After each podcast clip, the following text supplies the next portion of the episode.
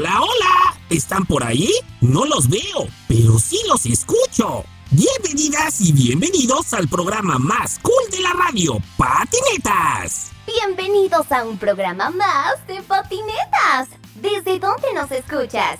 Le damos la bienvenida a todos los que nos sintonizan a través de las ondas de radio en el 101.1 Radio Fórmula Bajío y también a quienes nos escuchan a través del podcast. Recuerda que ya nos puedes escuchar como podcast en Spotify, Anchor, Apple Podcast y Google Podcast. Ahora sí, no hay ningún pretexto para que te pierdas este programa increíblemente genial.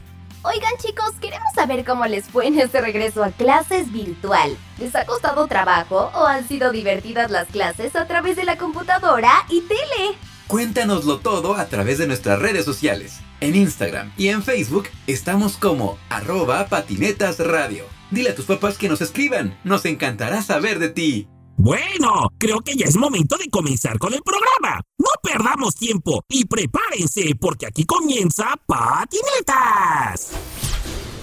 ¿Probando? ¿Sí? Uno, dos, tres. ¿Probando? ¿Probando? Muy bien, ya estamos listos. Estás a punto de entrar a un mundo en donde la imaginación todo lo puede. Viajaremos por el universo, nos sumergiremos en océanos y descubriremos cosas increíblemente geniales del mundo en el que vives. Con nuestros superpoderes nos moveremos a la velocidad de la luz. Nos convertiremos en cualquier cosa que imagines. Haremos los experimentos más divertidos. Descubriremos cómo funcionan las cosas y nos adentraremos en el maravilloso mundo de las letras. ¿Listos, chicos? ¡Listo! ¡Listísimo! 3, 2, 1. ¡Bienvenidos! Esto es Patineta. Increíblemente genial. A través de Radio Fórmula Bajío 101.1.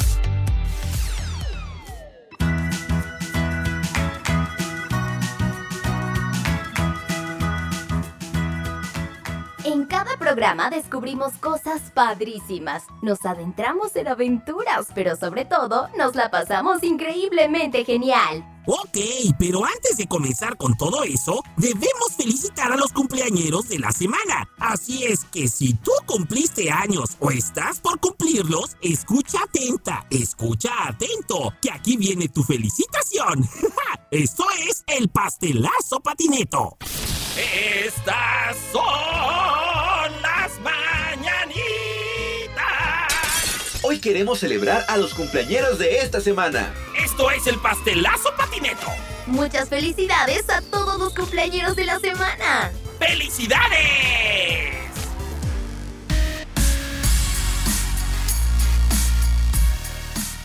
Comenzamos mandando muchos abrazos y una felicitación muy especial a Melisa Torres, quien ayer cumplió 15 años. De parte de su mamá, María Isabel Torres, y de todo el escuadrón patinetas, deseamos que se la haya pasado increíblemente genial. Yo quiero felicitar muy especialmente a José Luis Jiménez, quien nos escucha a través de nuestro podcast en Spotify. José Luis cumplió 9 años el pasado martes 25 de agosto. ¡Muchas felicidades! Y nuestra tercera festejada es Natalia Reyes. Ella nos escucha en la colonia Los Castillos, aquí en León. Te mandamos muchos abrazos por tu cumpleaños número 10, que fue el miércoles 26 de agosto. Ojalá lo hayas disfrutado mucho, mucho, mucho. Recuerden que si quieren que los felicitemos, entonces díganle a sus papás que nos escriban a través de nuestras redes sociales. En Instagram y en Facebook nos encuentran como arroba patinetasradio. Sigamos con más del programa y ahora es momento de conocer las últimas noticias en las notinetas.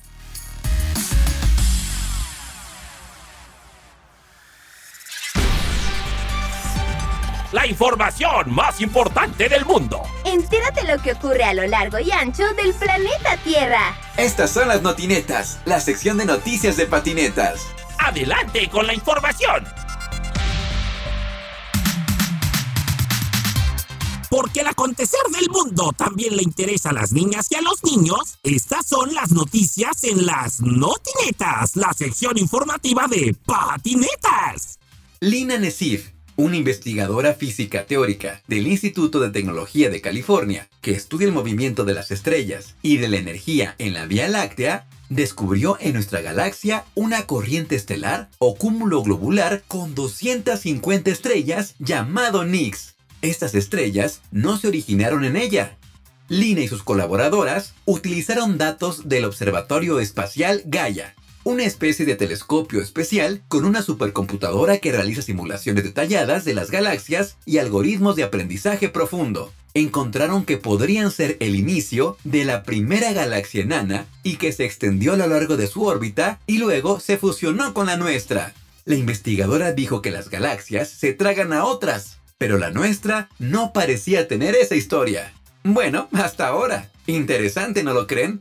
Los cocodrilos del Nilo son depredadores muy agresivos y capaces de devorar a un animal tan grande como un ñu. Pero con los hipopótamos no se meten. Aunque los cocodrilos podrían devorar crías de hipopótamo, saben que estos animales viven en grupo. Y si atacan a sus crías, llegan todos los hipopótamos adultos a defender a los pequeños. Y entonces nuestros amigos los cocodrilos estarían en problemas.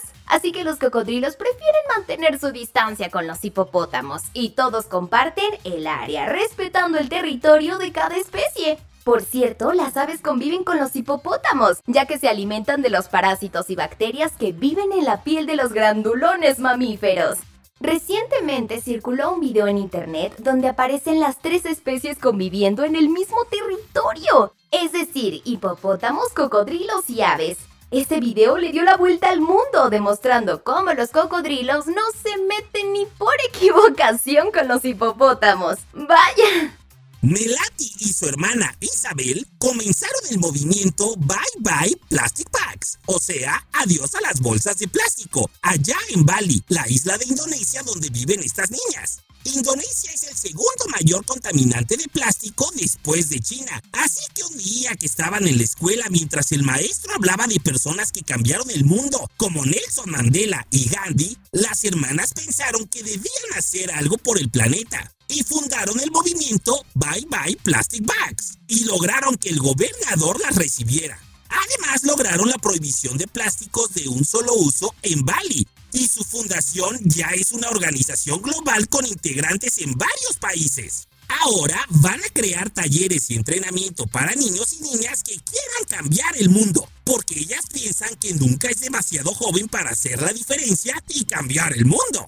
Melati e Isabel son un gran ejemplo para todos. Oigan, ¿y ustedes qué harán en estos días por su casa, el planeta Tierra? Muchas felicidades a Melati e Isabel. Desde aquí les mandamos una gran felicitación por su trabajo para contribuir a que haya menos contaminación con plástico.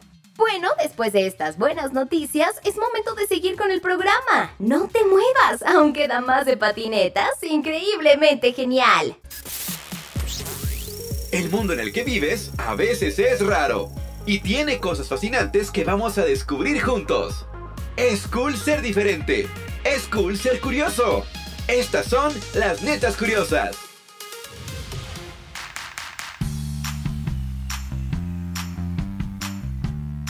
Hey chicos, bienvenidos a las netas curiosas. Y para saber qué alimento descubriremos el día de hoy, Linguo les hará una adivinanza. Pongan mucha atención. Empiezo con A y acabo con Z.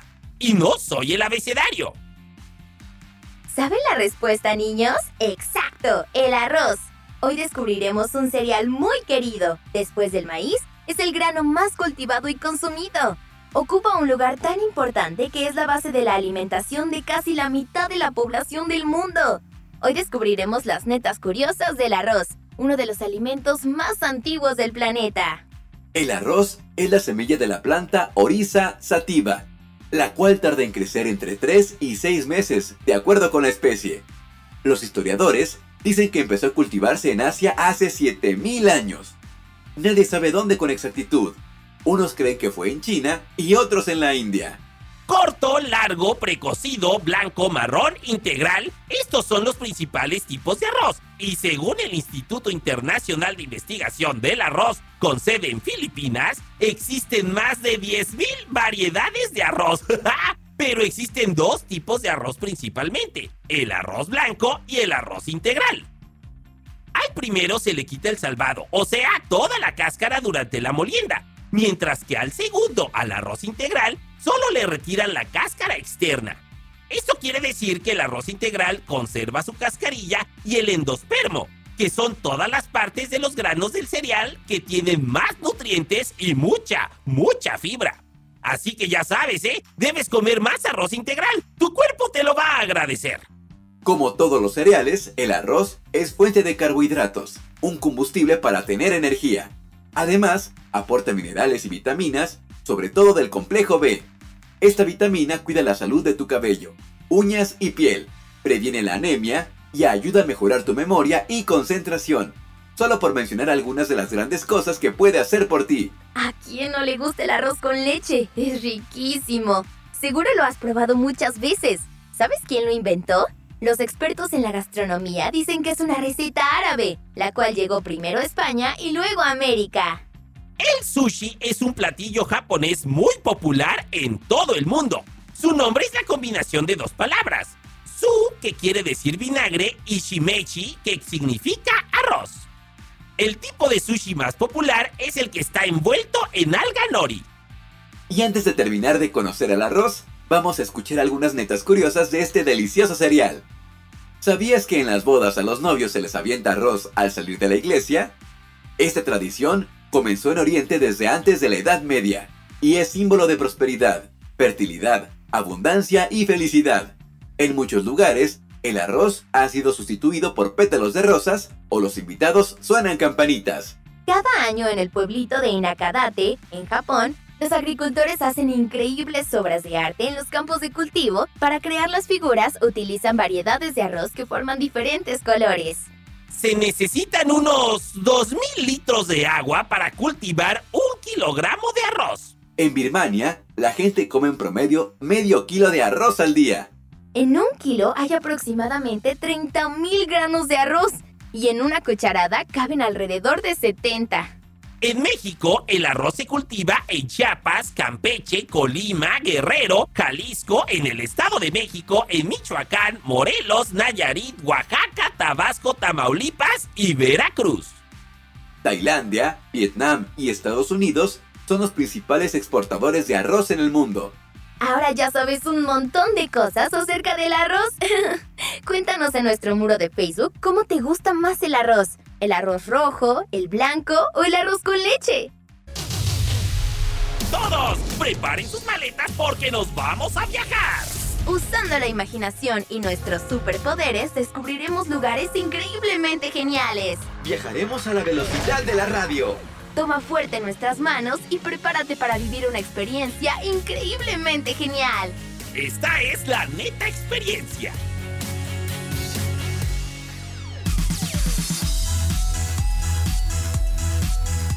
Hola chicos, bienvenidos a la neta experiencia. Hoy conoceremos a uno de los personajes más importantes del Renacimiento, del arte y de la historia en general. Correcto, Gala. Hoy conoceremos a Leonardo da Vinci y todo lo que hizo en su vida. Bien, pues todos prepárense, porque hoy conoceremos a Leonardo da Vinci. ¿Preparados? ¿Listos? ¡Vámonos!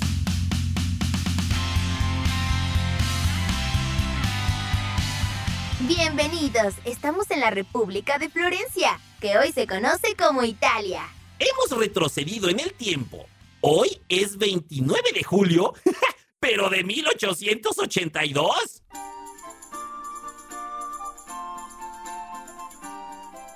Leonardo da Vinci fue un italiano muy peculiar. Era inventor, dibujante, arquitecto, escultor, pintor, geólogo, matemático, escritor, cartógrafo y hasta paleontólogo. Leonardo di Serpiero da Vinci nació el 15 de abril de 1452 aquí en la República de Florencia.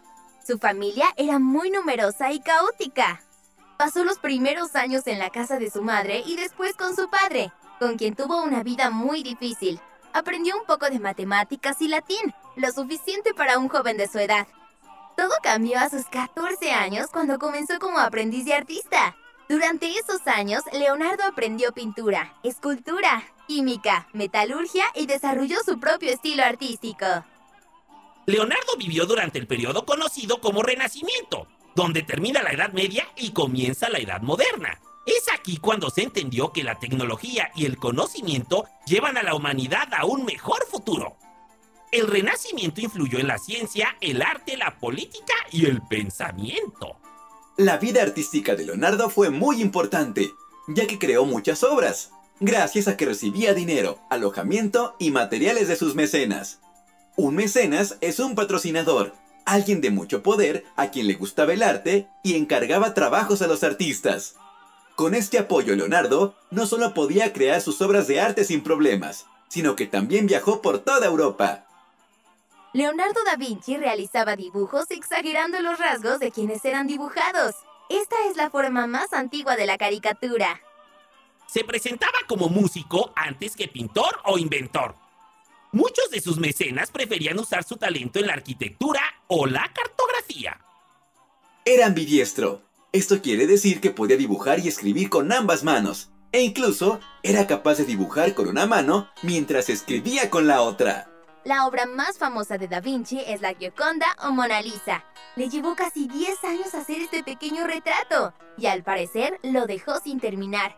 Este se encuentra en el Museo del Louvre. Otra de las obras más conocidas de Leonardo es El hombre de Vitruvio. Era solo una ilustración que acompañaba los escritos del arquitecto Vitruvio, pero se ha convertido en un icono del arte y la cultura.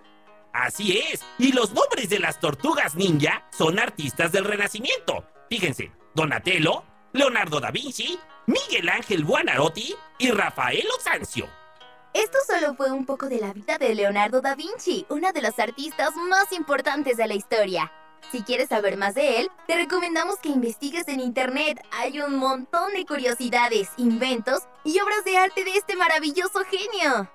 Ahora es momento de seguir con el programa más cool de la radio, Patinetas.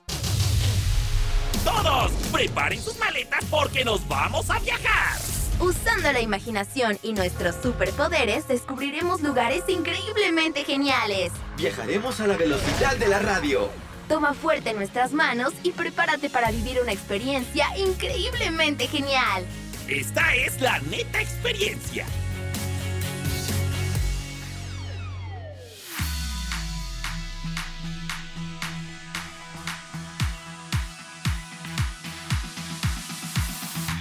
Espero que ya tengan listo su traje de astronauta con casco, botas y toda la cosa, ¿eh? Gala y yo ya estamos listos, ¿verdad, Gala? Cinetron, tenemos todo lo necesario para viajar al espacio exterior. Hoy viajaremos a cientos de kilómetros en el espacio exterior para conocer la Estación Espacial Internacional, o sea, la casa de los astronautas. ¿Están preparados? Netron, listo. Gala, lista. Muy bien, abrochen sus cinturones porque estaremos ahí de un momento a otro. Recuerden no sacar las manos de la nave espacial para no tener accidentes, ¿ok? ¡Vámonos!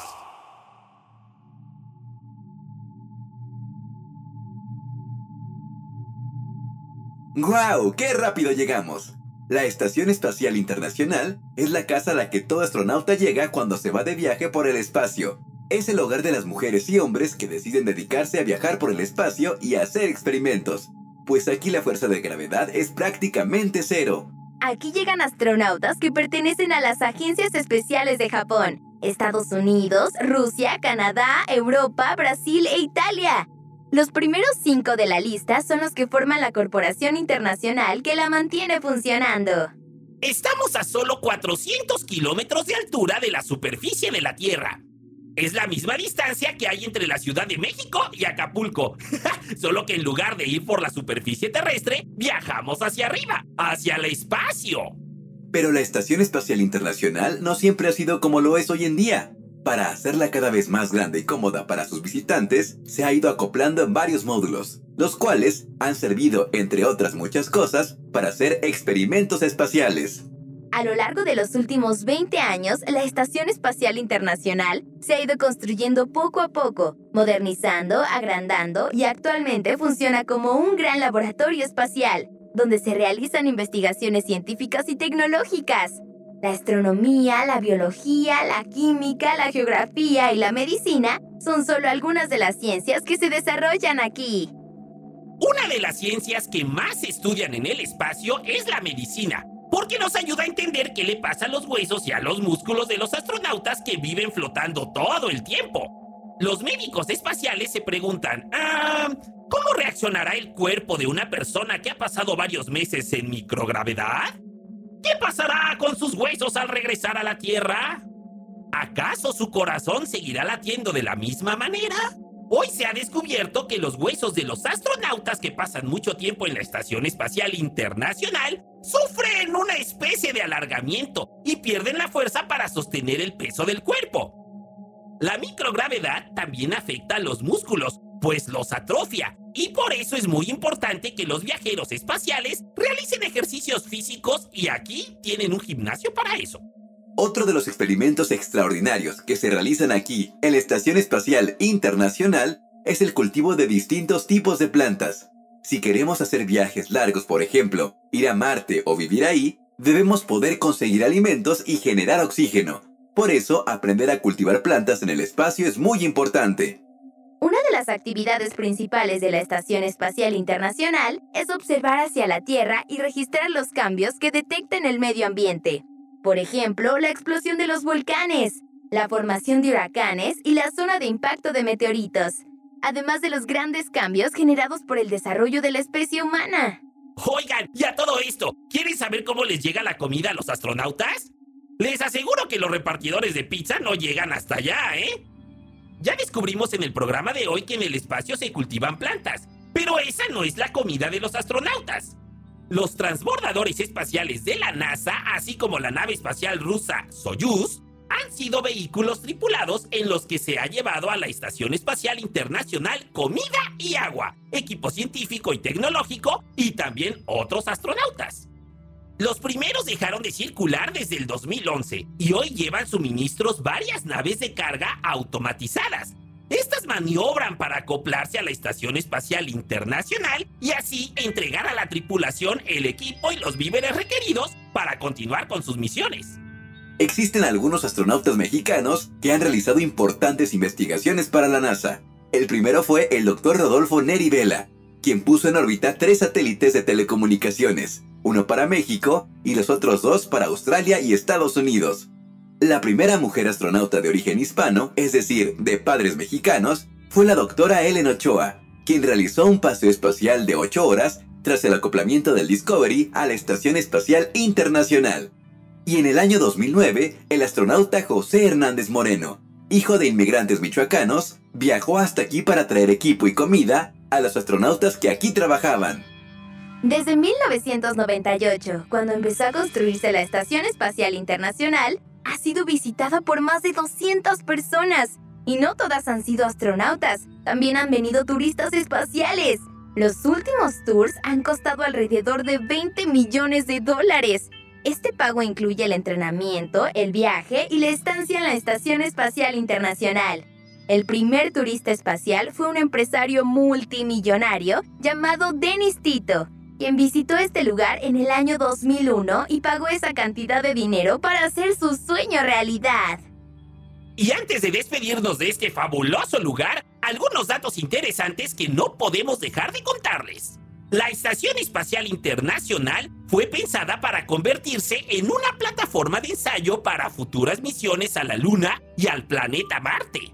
Cada hora y media, la Estación Espacial Internacional le da una vuelta a la Tierra. Muy bien chicos, pues me parece que es momento de regresar a la cabina de Radio Fórmula Bajío. ¡Ay, es cierto! Aquí se pasa el tiempo volando. Entonces, vámonos de regreso hasta León, Guanajuato.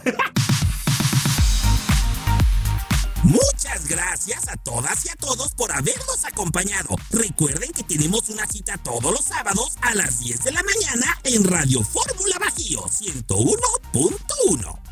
Pero si no puedes escucharnos los sábados en Radio Fórmula, puedes escucharnos cuando quieras y donde quieras a través de nuestro podcast que está disponible en Spotify, Anchor, Google Podcast y Apple Podcast. No hay ningún pretexto para escucharnos. Por cierto, díganle a todos que nos escuchen. Se van a divertir aprendiendo y descubriendo el mundo en el que vivimos. Cuídense mucho chicos. Nos escuchamos en el próximo programa de patinetas. Increíblemente genial. Muy bien, esto fue todo por hoy. Pero no olviden que tenemos una cita el próximo sábado a partir de las 10 de la mañana. ¡Claro! A través de Radio Fórmula Bajío 101.1. Disfruten la vida, sean felices y no dejen de divertirse. Abre los ojos y escucha atento. Tal vez tú hagas el próximo descubrimiento científico. Cuida los animales, las plantas y tu casa, el planeta Tierra. Esto fue Patinetas, increíblemente genial. ¡Hasta la próxima!